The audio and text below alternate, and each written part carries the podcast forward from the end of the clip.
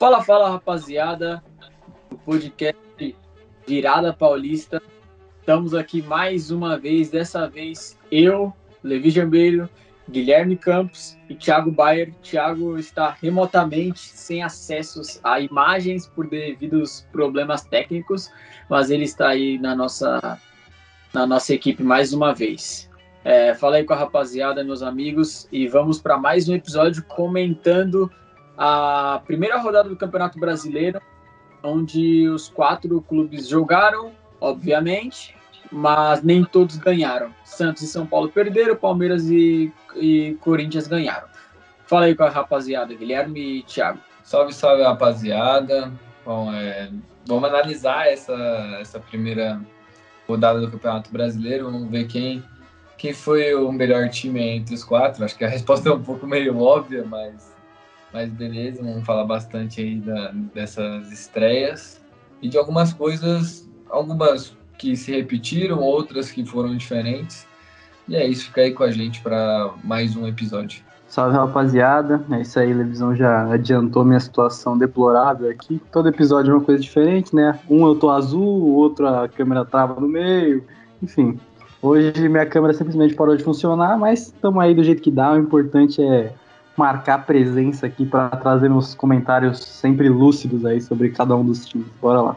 Então vamos lá, começar aí comentando, né, dessa primeira rodada do Campeonato Brasileiro, onde tivemos bastante gols e bastante notícia e comentários para fazer diante dos clubes aí. Primeiro jogo, Palmeiras e Coritiba nesse não, Cuiabá. Palmeiras e Cuiabá Palmeiras e Cuiabá nesse primeiro jogo aí do Campeonato Brasileiro, primeira rodada. Palmeiras dentro de casa no Allianz Parque é, conseguiu a vitória por 2 a 1 é, num jogo meio estranho, mas um jogo que no final também teve a vitória do Palmeiras mais uma vez. Hendrick fez o gol, Hendrick vem marcando, Hendrick vem parecendo que ele está online, on fire, e ele, mais uma vez, parece que são quatro jogos seguidos marcando gol, se eu não me engano, pode aí se algum dos dois saber exatamente, exato, uh, quantos jogos são, mas parece que são quatro jogos seguidos marcando gol de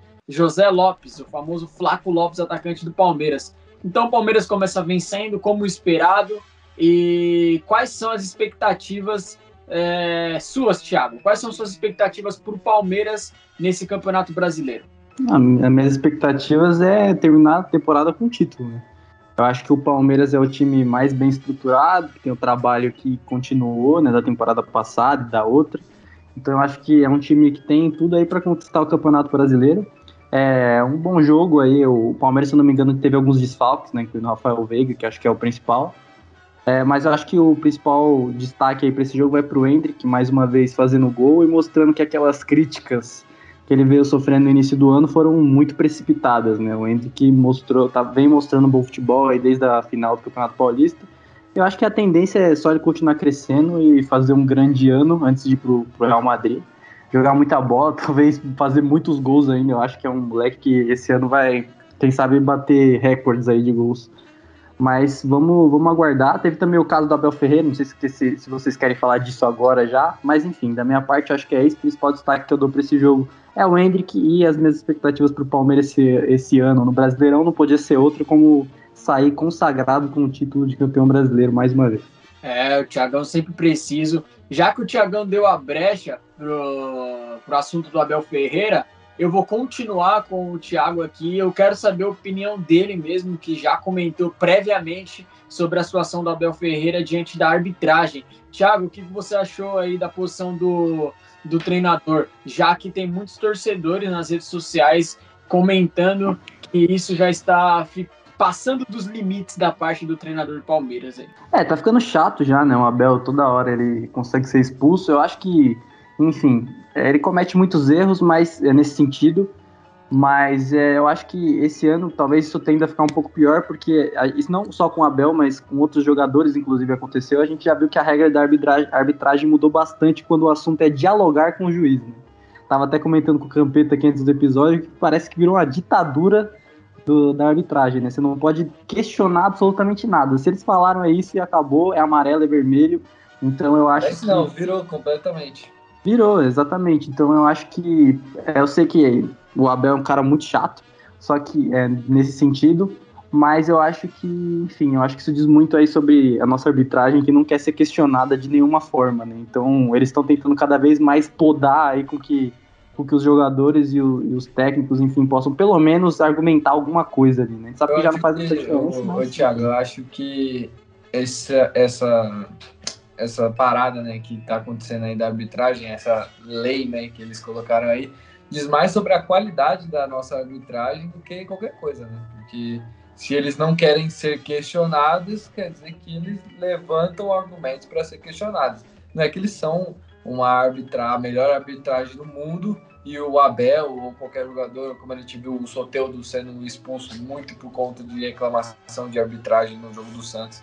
É, não é só por causa dos jogadores, né? É também por causa do, do, da qualidade dos árbitros Parece que eles não têm. Parece que eles. Eu ia falar que parece que eles não têm noção disso, mas eu acho que mas eles é... têm plena convicção de que eles não são bons, mas eles querem, em vez de melhorar, pegar e, e dar um jeito de punir os prejudicados, que no caso são os jogadores, os clubes, né? Jogadores. É, a vida dos árbitros já, já, é um pouco facilitada, né? Eles já não tem que dar muita justificativa para as decisões deles e, pô, não. não é, mas muito... agora vai ter que dar, né? Ah, é, agora sim. Bom, pelo é. menos alguma coisa, né? Algum, algum ponto positivo Alguns de. lances de... eles vão ter que dar, não tenho certeza de quais lances específicos, mas. Eu acho que é lance de VAR, eles vão ter que anunciar no estádio, que nem fizeram no Mundial, se eu não me engano. Sim, é.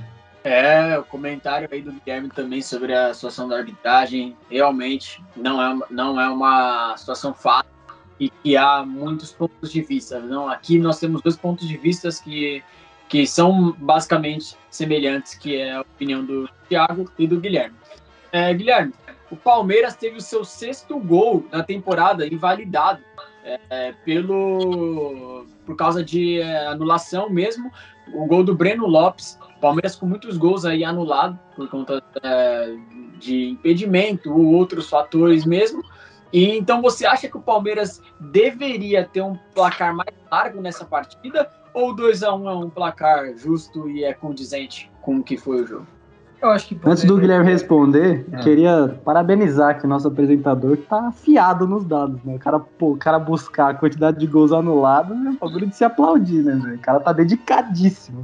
Ela se aprontou, o cara, cara, cara deu multa do trabalho pra, pra, pra... Ok, segue aí.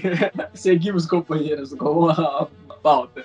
Assim, eu acho que a vantagem poderia ser maior, porque o Palmeiras criou ali oportunidades contra o Cuiabá. É uma equipe muito superior ao, ao Cuiabá, né? Sobre esse lance específico, é difícil falar que por conta desse lance o Palmeiras não, ampliou mais. O Palmeiras teve outras oportunidades e acabou não aproveitando. Eu, eu não acredito que o Palmeiras vem sendo prejudicado por arbitragem. Claro que o torcedor sempre vai olhar por esse lado, tipo assim, ah, tantos gols anulados, anulados no meu time por causa do VAR. Mas é aquilo. Se realmente tem que anular, se, se tá ali nítido, ou pelo menos é, parece que tá, tem que anular, não tem que fazer, seja a favor ou seja contra. Porque se fosse seis gols anulados contra o Palmeiras, talvez a, reclama, a torcida não, não estaria tão. Pô, estão anulando muito gol contra o Palmeiras. É lógico que não. Então, é, é uma questão de que se tá, se tá certo, se for uma decisão correta, eu concordo aí em, em anular os gols. Agora, é, não vou botar a culpa nisso do Palmeiras não ter feito um placar maior. Apesar de que também venceu o jogo, né? Então, venceu o jogo, a vitória é o que importa. Se fosse de 3, 4, 5 a 1, é indiferente. O importante é a vitória. Conta no saldo de gols, né? Mas o importante mesmo é vencer.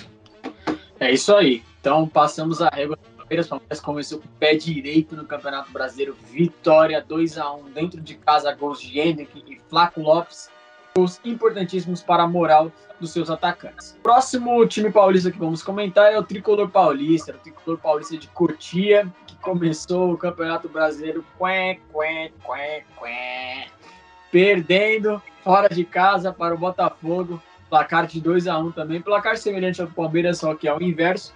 São Paulo que teve um jogo com mais posse de bola, O estádio do Botafogo, que tá um verdadeiro tapete. Eu comentei com o Guilherme aqui, eu acho, a gente estava no off e eu falei, cara, o estádio do Botafogo aí, o gramado tá top. Tá um verdadeiro tapete, propício a um futebol bem jogado e o São Paulo conseguiu perder. Com mais posse de bola, mais domínio na partida, é, com mais finalizações do Botafogo e conseguiu perder.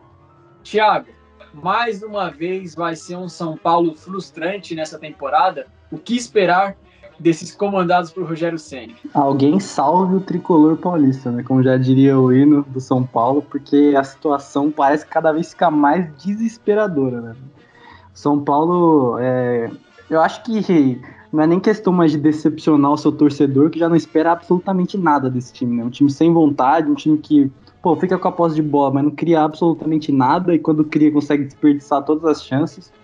Time morto, e eu acho que o seu técnico também tem muito culpa disso aí, porque, enfim, eu acho que o Rogério montou grande parte desse elenco. Óbvio que o São Paulo não tem dinheiro para fazer grandes contratações, foi o que deu para fazer, mas o seu Rogério Ceni tem muito dedo aí em cada uma dessas peças que ele pediu, como o David, enfim, outros jogadores. Então eu acho que é um elenco muito mal montado um time é um time muito esquisito. O São Paulo é um time muito esquisito. Tem jogadores que não se complementam. Enfim, não tem um, um, jogador de criação ali. O time o Nestor faz muito esse papel às vezes. Só que eu acho que apesar de ser um garoto com muito talento, não consegue corresponder nada. Eu acho que, enfim. Ele oscila acho, muito, né? Eu acho que é isso que você Eu acho que o, o Nestor, no patamar que ele tá, no nível assim, enfim.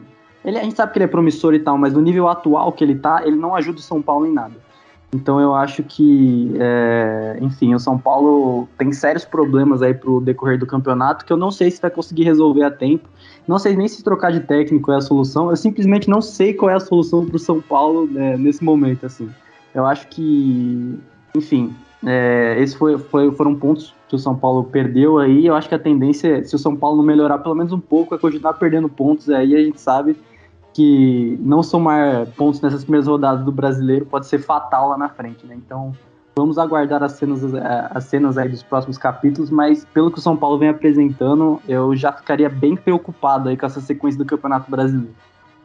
É como o Thiago falou, o São Paulo tem peças muito questionáveis. A gente tem o Marco, Marco Paulo que entrou aí na vaga do, do David e também teve, tivemos a entrada do Alisson na saída do, do Rodrigo Nestor, ou seja, são jogadores questionáveis assim para âmbito do futebol nacional, não são jogadores de qualidade que né, a gente pode contar com a ajuda deles para mudar uma partida, e o São Paulo precisava disso e acabou não contando. Mais uma vez, é, uma ressalva tem que ser feita. Luciano e Caleri é, já começam a temporada on fire, os dois, que parece que são os únicos que são constantemente úteis para a equipe do São Paulo, constantemente jogam bem.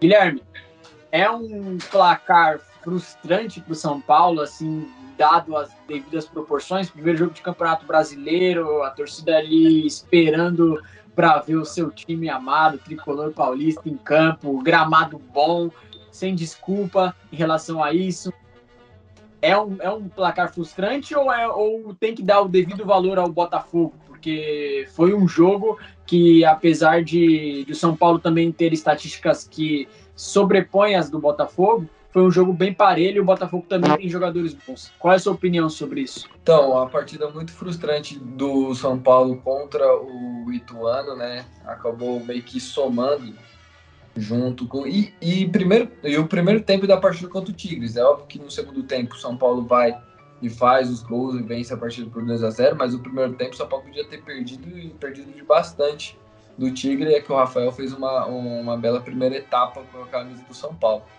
Então foram vários, vários e vários dias, né? Praticamente um mês aí só treinando.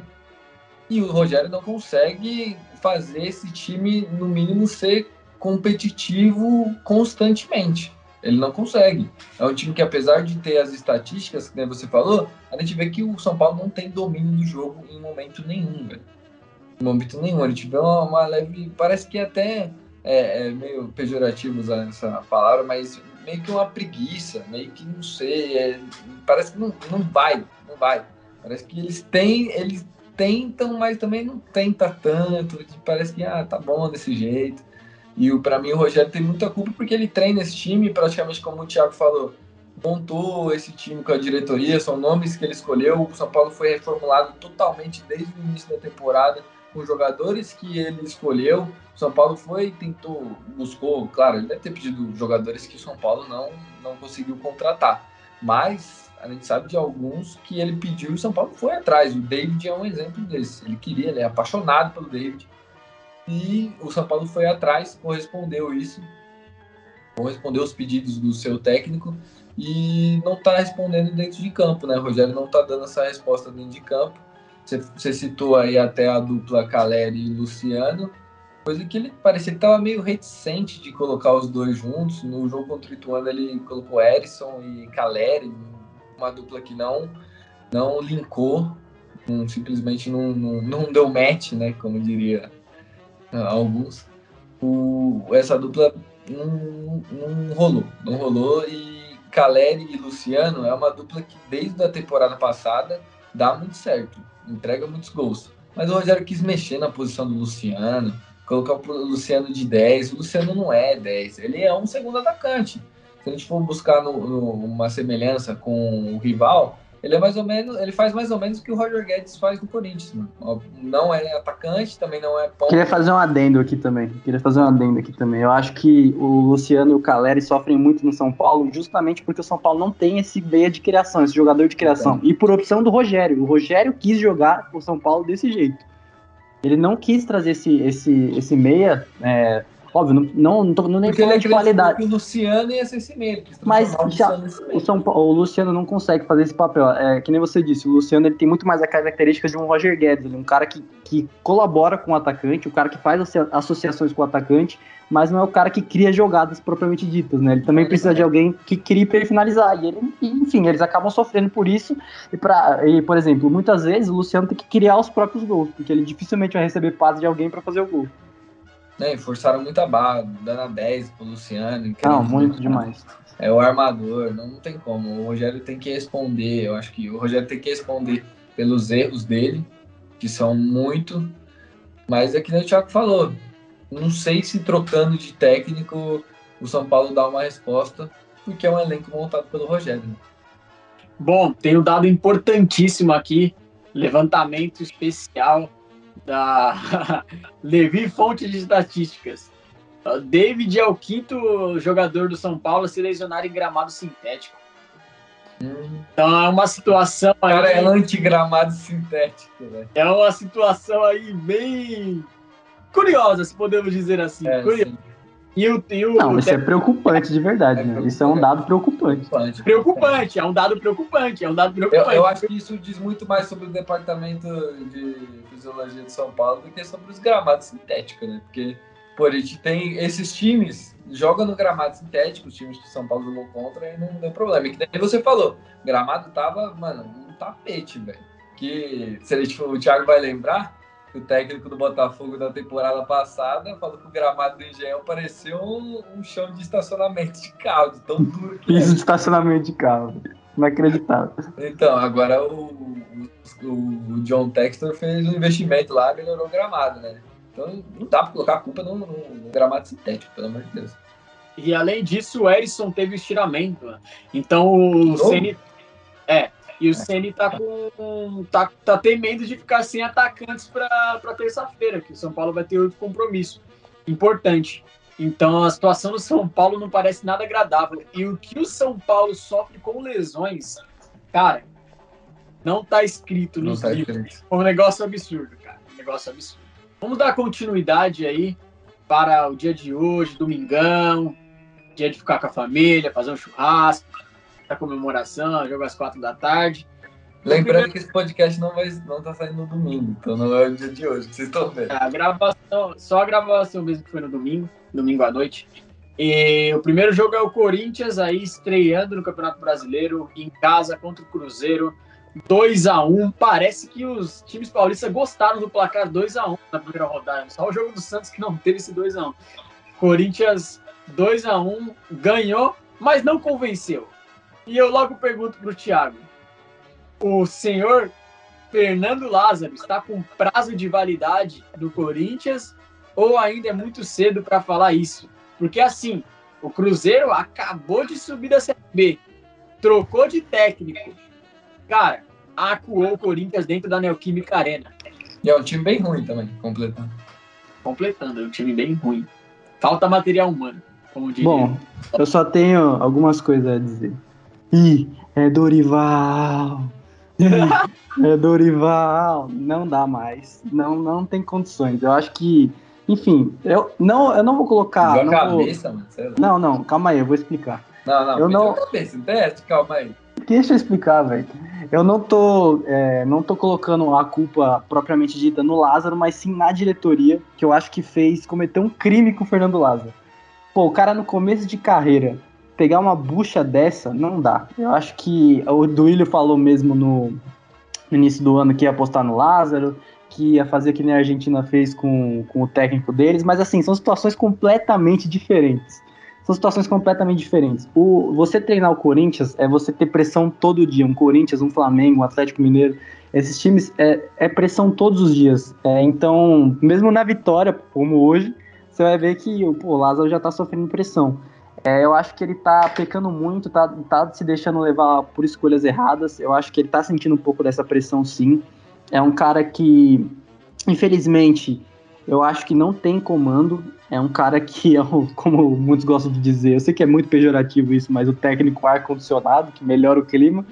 Mas eu acho que é um cara que, infelizmente, não vai ter vida longa no Corinthians, porque, e, porque enfim, qualquer deslize que tiver, seja jogar mal, mesmo ganhando, ou perder muito pior, eu acho que a pressão vai vir com tudo. Então, se é pra continuar desse jeito, pô, perdeu, meu Deus, precisa trocar, ganhou jogando mal, meu Deus, precisa trocar, então é melhor trocar logo, já poupa todo mundo, já dá um pouco mais de tempo também pro técnico novo que chegar a trabalhar. Eu acho que bater nessa tecla vai ser ruim pros dois. Eu acho que o Lázaro também não merece isso, porque é um cara que, pô, se doou muito pro Corinthians em todos esses anos, anos que ele tá lá.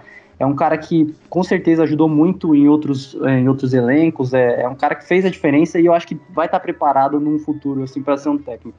Mas eu acho que jogar essa bucha nas costas dele, nas costas dele foi uma irresponsabilidade. Foi, não diria, eu até falei pro Levi hoje que achei que a diretoria ti- tinha sido um pouco ingênua, mas eu acho que tá mais na casa da irresponsabilidade mesmo. É, porque, enfim, o Duílio sabe como funciona o Corinthians e a tendência de dar errado era muito maior do que a de dar certo.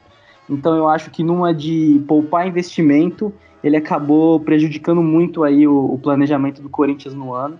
E, enfim, é, vai ter que ser cobrado por isso. E, inevitavelmente, eu acho que o Lázaro vai ser trocado. Se não for agora, vai ser depois.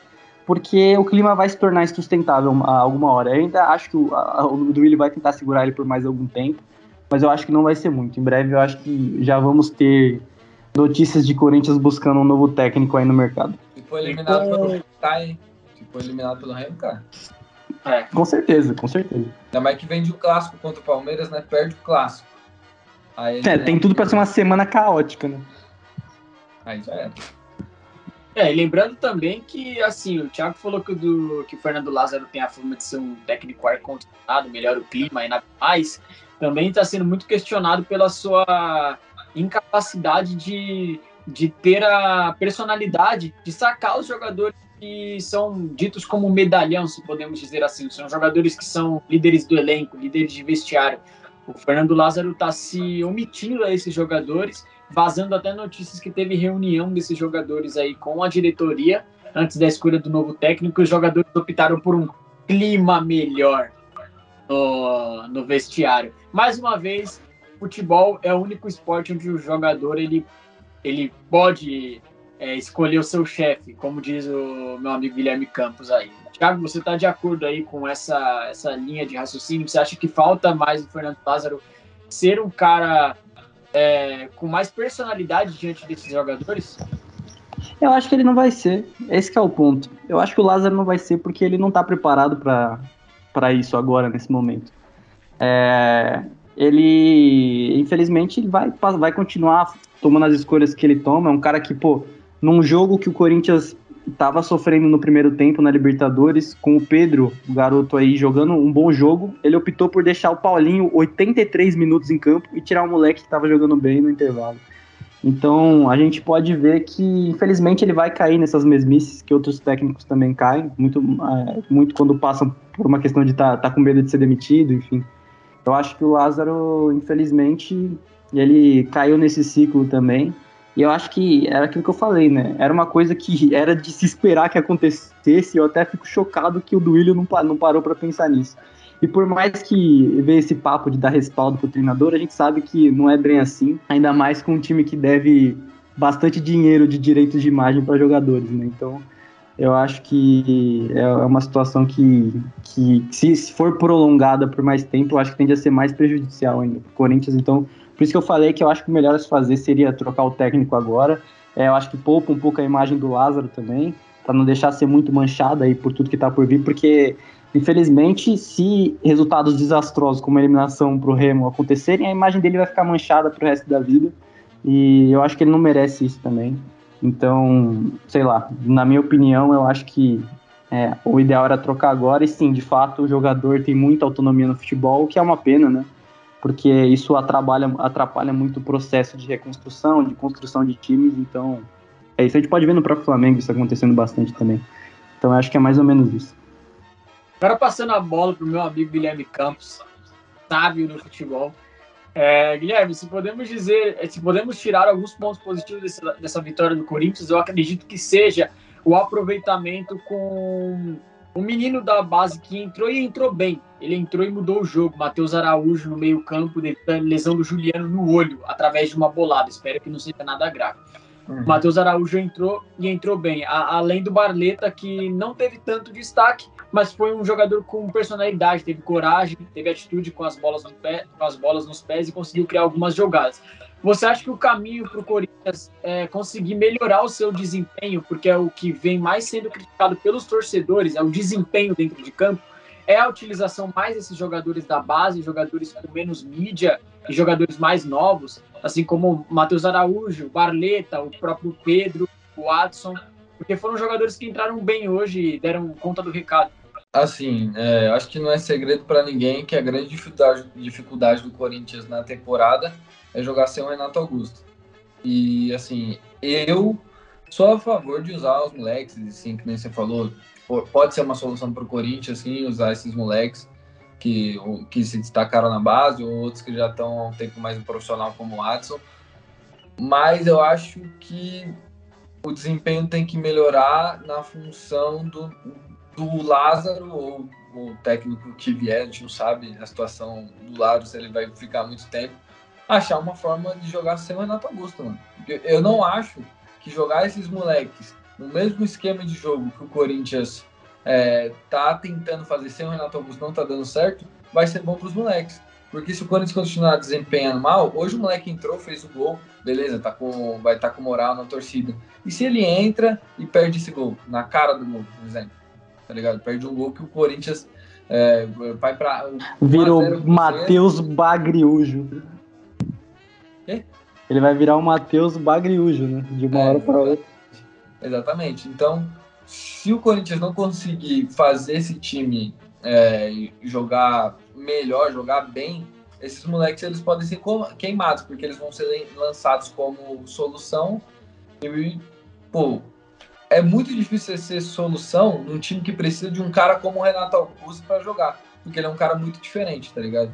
Então você vai pegar e tirar esse, é, tirar um cara do nível do Renato e colocar, por exemplo, o Matheus Araújo aí para jogar, é uma pressão muito grande em cima do moleque. Então, o Corinthians tem que. Eu acho que a principal coisa que o Corinthians tem que fazer é achar alternativas de jogar sem o Renato Augusto, mudar o esquema. O do, outra coisa que eu quero falar aqui, o Duílio, a gente fez lá o podcast sobre as diretorias e tal, a gente até elogiou a postura do Duílio é, na questão financeira e tal, mas ele deu uma declaração recente aí primeiro, falou que, é, que meio que não se importa muito se, se não vencer títulos, né? Que eu acho que isso é preocupante e que ele quer deixar as contas é, tudo certo, né? Ele quer deixar o Corinthians no azul. E a gente vê, como o Thiago falou, tá devendo direito de imagem para jogador, então isso não é totalmente verdade. Tem algumas dívidas que estão sendo acumuladas também. E ele falou, e, e aí que eu acho uma das coisas mais preocupantes que mostra amadorismo. Sobre o Renato Augusto, o ele pegou e perguntou para os repórteres: vocês conhecem algum cara que tem a característica do Renato Augusto para ir buscar? Vocês conhecem? Pô, ele. Cadê o scout do Corinthians? Ele não escuta o scout do Corinthians? Não é possível. Cadê o Cifute? Cadê o Cifute? Cadê, Cadê o Cifute? Cadê o Cifute? Não é possível que o Cifute do Corinthians não consegue achar um cara que tem uma característica parecida todo mundo tá falando do Rojas aí, do, do, do Racing, tá, vai ficar de graça. É um jogador que pode vir de graça e a gente não vê o Corinthians nem tentando ele. Então é, é muita preguiça, para mim é muito amadorismo essa questão. E, e, fica complicado, fica complicado. Como é que você vai defender uma diretoria que tem uma gestão como essa? O Roberto de Andrade saiu aí por pressão da torcida. Por pura pressão, por pura e espontânea pressão, né? Exatamente pura espontânea pressão. E o Duílio, pô, tá, tá acumulando cargos, que a gente já viu, viu no próximo time que a gente vai comentar, na temporada passada o presidente fez a mesma coisa, né? E acabou não dando tão certo. Não que agora tá dando muito certo, mas, mas ali deu uma situação complicada. E, e isso não é bom, porque ele é presidente do clube. Ele não é não é o diretor de futebol, que é esse cara que vai atrás dos jogadores, que negocia e tal. Ele tem outras funções. Eu acho que ele acumular essa função e não trazer um cara é, específico para isso, que sabe fazer isso, acaba prejudicando o Corinthians, porque acaba criando situações como essa, dele perguntando para a imprensa se a imprensa conhece algum jogador que tem as características do Renato Augusto para ele buscar. É, o Guilherme foi bem enfático na, no que disse e eu não tiro nenhuma palavra, nem coloco vírgula ou mas, entretanto. Para mim, eu concordo com tudo. É isso aí.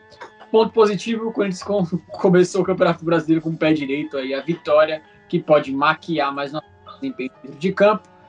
Mas é isso aí. Esse é o Corinthians atual. Vamos para o último jogo da rodada dos paulistas, que foi a partida entre o Grêmio e o Santos fora de casa. O Santos foi visitar o Grêmio e saiu derrotado no retorno do Grêmio à Série A derrotado. Então eu gostaria de saber, Guilherme Campos, o que aconteceu nesse jogo? Foi mais um jogo típico de Santos 2023 ou teve algo, teve alguma conspiração maior para essa derrota ter acontecido? Bom, o resultado foi típico de Santos 2023, o desempenho nem tanto. É aquela famosa frase: jogaram como nunca, perderam como sempre porque talvez foi um dos melhores jogos do Santos na temporada, inclusive de alguns jogadores que são bem questionados. É, por exemplo, o Natan e o Felipe Jonathan, que para mim foi o melhor do jogo. Os dois jogaram muito bem, por incrível que pareça. E, e mesmo assim, o Santos criando bastante chances contra o Grêmio, certos momentos do jogo até dominando a, as ações do jogo, não conseguiu fazer o gol, não conseguiu vencer, né? Isso é um pouco frustrante para mim. Preocupa em questão de que a gente viu depois que o Santos foi eliminado, o vexame do Paulista contra o Ituano, o, três partidas, quatro partidas do Santos contando com essa do Grêmio. A primeira contra o Blooming, péssimo. O Santos não demonstrou nada e aí começou a se questionar, pô, ficou mais de 30 dias parado e não melhorou nada. Aí depois vai para a partida contra o, Botafogo. Na verdade foram três partidas, não foram quatro, me equivoquei. Partida contra o Botafogo. E o Santos vence o jogo, vence no primeiro tempo até faz um jogo razoável, no segundo tempo faz um jogo pragmático. E aí a gente começa a trabalhar com a ideia de que talvez esse Santos do Odair vai ser um time que não joga bonito, obviamente, porque os jogadores não têm qualidade, na maioria deles, né? Não são jogadores de ponta né, do futebol brasileiro. Mas é um time que talvez entregue os resultados. E hoje, hoje no domingo, contra o Grêmio, foi talvez o melhor jogo do Santos. Foi, talvez não, foi o melhor jogo do Santos, né? Desde que foi eliminado para o Ituano. E o Santos acabou perdendo o jogo. Num, num único vacilo ali que você perde na, que se perde na marcação, o Soteldo acabou não acompanhando o lateral, o João Paulo também foi equivocado na, na bola, ele estava muito adiantado. Acabou tomando o gol do João Pedro, sim, aquele João Pedro horrível que jogou no Corinthians e no Palmeiras. E tanto que... então, ele fez o gol e no intervalo ele saiu. O Santos para mim, fez um bom jogo. Eu acho que fica um aspecto positivo para a próxima partida contra o, o contra o Audax Italiano, a partida contra o Audax Italiano pelo Sul-Americana. E a próxima rodada do Campeonato Brasileiro não vai ter só Teudo, né? Eu acho que é o grande, grande tristeza aí do torcedor por conta de que ele entrou jogando bem. Ele entrou Calma, bem. pergunta nesse sentido vindo pro Thiagão aí, bem, apetitosa, se podemos dizer assim. É, é, praticamente acho que foi isso da partida do Santos. Acho que o Santos fez uma, uma boa partida, destacar os dois laterais que foram muito bem. Ah, destacar a dupla de zaga, que eu vou falar um negócio. Botou Luizito Soares no bolso, velho. Messias e Barmo botou Luizito no bolso, velho. Luizito não fez nada. Alguém em Tá pleno perdendo, velho. 2023 imaginou que essa frase seria dita alguma vez? Nunca, velho. Todo mundo tava achando que ia ser um massacre né, no Grêmio. Tem um membro do podcast que estava perguntando qual seria a música que o Luizito Soares iria perguntar no Fantástico após esse jogo contra o Santos. Que é pedir, né? Fantástico após o jogo contra o Porque a tendência era que, é, porque pelo que o Santos vinha apresentando, e o Soares metendo gol praticamente todo o jogo, ele- todo mundo achava que o Grêmio ia dominar o Santos, ia ser um jogo que se o Santos tivesse muita sorte, perderia por um placar baixo. Na verdade, acabou perdendo por um placar baixo, mas ficou com aquele gostinho de, pô, a gente poderia ter vencido esse jogo fora de casa, que talvez ia ser muito importante. Então vamos lá. Mais uma da Levi Estatísticas nesse episódio. Soteudo leva o segundo amarelo e é expulso de campo. É o terceiro jogador do Santos que leva o vermelho em 2023. Terceiro, estamos em abril. Ainda em abril.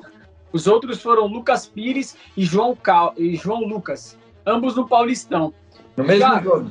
no mesmo jogo. Thiago, o Santos é um time que vem sofrendo muito com indisciplina no ano de 2003 2023. Eu acho que o Santos é um time que, que essa indisciplina, eu acho que vem muito por conta da, da pressão que vem sofrendo. É um time que está muito abalado, é, foi muito abalado psicologicamente no início do ano por conta da questão do Paulista, enfim, muitas críticas. Então é um time que veio psicologicamente abalado. E, bom, hoje o Soteudo foi, foi expulso aí, muito por conta daquilo que a gente também estava falando da questão da Abel, que falou com o árbitro ali, tomou um amarelo. Depois acabou sendo juvenil, foi descontar uma falta lá e tomou o segundo amarelo, foi expulso cinco minutos depois. né? Então eu acho que é uma questão mais psicológica mesmo. Eu acho que hoje, por exemplo, o Santos não ganhou esse jogo muito porque deu uma leve pipocada, eu acho. É, eu acho que o Santos tinha totais condições de vencer esse jogo. É, ou pelo menos buscar o empate, mas eu acho que o psicológico ali não, não, não, não ajudou muito. Eu acho que por ser a estreia do brasileiro, o Santos acho que queria estrear ganhando de qualquer jeito para poder afastar qualquer fantasma aí de, de, de, fase ruim, enfim, que vinha de três vitórias. Eu acho que o, o peso da estreia foi grande ali e acabou tomando um gol bem questionável ali também, na falha esquisita, João Paulo, a zaga. Então acho que essa questão dessa disciplina está muito ligado ao psicológico mesmo. Acho que o início do ano foi bem duro com o Santos. Eu acho que os jogadores sentiram bastante. Eu acho que se explica muito, sabe? Mas ó, só, só queria falar uma coisa sobre essas três é, expulsões. Uma foi disciplina que foi do Soteudo, que acabou ele acabou perdendo a linha lá e fez a falta. As outras duas do Lucas, do Lucas Pires e do João Lucas contra o São Paulo são duas, uma, duas coisas de outro planeta, duas fala um português, um português correto, que o brasileirado, duas capaçadas meteóricas, velho. Porque um cara faz um pênalti assim, a bola ia pro gol, o cara mete a mão na bola, e o outro ele dá uma bica no Caleri, que é, é um negócio, é infantilidade, velho. Então, eu não sei se é se encaixa nisso, né? ele foi mais. Parece que é um pouco de noção mesmo do que questão de indisciplina, né? Só para pontuar aqui apagando esse fato do cartão vermelho para perceber que não é só o cartão vermelho, o Santos é um time indisciplinado também no quesito por quê? Porque além do cartão vermelho para o Soteudo, teve outros dois amarelados, Camacho e Dodi. E a gente tem muita impressão que o Santos sempre tem bastante jogadores amarelados também. Então a disciplina não é só em questão do, do cartão vermelho em si, em si também em questão do, do, do número de cartões amarelos que a equipe leva. Por exemplo, o, o meio-campo Rodrigo Fernandes é um jogador que sempre toma muito cartão amarelo. Então, é, muito. tem, é, tem, jogou muito mesmo. Tem a impressão que o, que o Santos sim, é um time que está passando dos limites em questão da disciplina. Mas é isso aí, rapaziada. Passamos da régua na primeira rodada do Brasileirão Paulistas. Meio de semana, conteúdo especial para vocês. Quem não gosta de ver aí a reação sobre a Libertadores, Sul-Americana, campeonatos mais importantes aí no continente sul-americano. E estaremos de volta é, mais uma vez. Não sabemos qual vai ser a equipe da vez, mas com certeza produziremos um bom conteúdo para vocês. Dá um adeus aí para a rapaziada, Guilherme. Rapaziada, espero que vocês tenham gostado aí. Mais um episódio finalizado. Tamo junto e falou.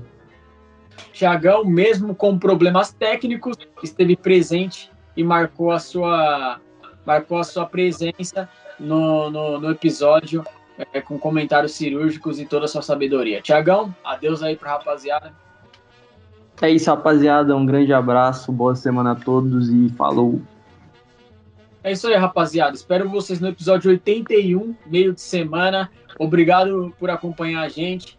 É, segue a gente lá no Instagram, segue a gente é, no Twitter, é, ative as notificações, esteja ligado nos nossos conteúdos, porque estamos trabalhando muito aqui para produzir coisa boa, coisa de qualidade para vocês. Inclusive aí no, no, Instagram do Virada Podcast teve um último conteúdo muito interessante para quem é torcedor de São Paulo. O Virada Icon aí sobre o Luiz Fabiano. E a gente está sempre trazendo conteúdos importantes para vocês. Vejo vocês no episódio 81. Muito obrigado e até a próxima. Ui!